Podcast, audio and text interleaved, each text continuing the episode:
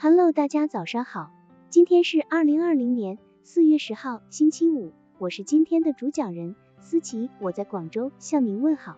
今天我们为大家分享的内容是活学活用的灵性，让邪趣顿生。人的一生都是在不停的学习，这个学习包括两个方面，第一种是学习文化知识，如学生们每天坐在教室里听老师讲课，另一种则是在实践中学习，学习各种技术技巧。学习的效果也可以分成两种，一种是潜移默化式的，另一种就是立竿见影式的。我们把这一种叫做活学活用。在做事的幽默技巧中，也有一种方式叫做活学活用式的幽默。活学活用式的幽默是指在学习别人的做法时，立刻理解并掌握别人的方法，然后将这种方法运用到自己的实践中来，当时学习，马上应用，以谬还谬的活学活用。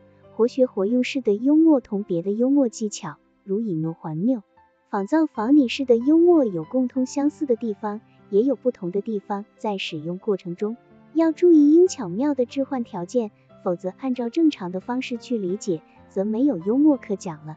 幽默的力量只有突破常规才能显示出来。一次，小王向邻居借了一笔钱，借钱的时候。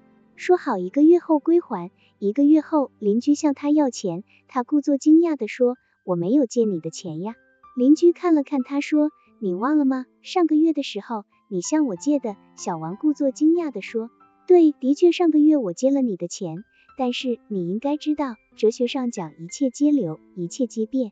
现在的我已不是上个月向你借钱的我了。”你怎么叫现在的我为过去的我还钱呢？邻居气得一时无言以对。他回到家里，想了一会儿，拿了一根木棍，跑到小王家里，狠狠地把小王痛打了一顿。小王抱着头，气势汹汹地叫道：“你打人了，我要到法庭去告你，等着瞧吧。”邻居放下木棍，笑嘻嘻地对小王说：“你去告吧，你刚才不是说一切皆流，一切皆变吗？现在的我早已不是刚才打你的我了。”你确实要去告，就告那个刚才打你的那个我吧。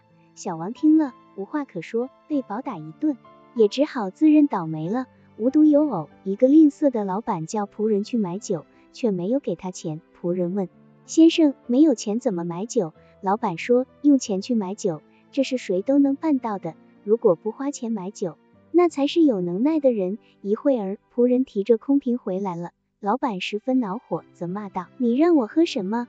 仆人不慌不忙地回答：“从有酒的瓶里喝到酒，这是谁都能办到的。如果能从空瓶里喝到酒，那才是真正有能耐的人。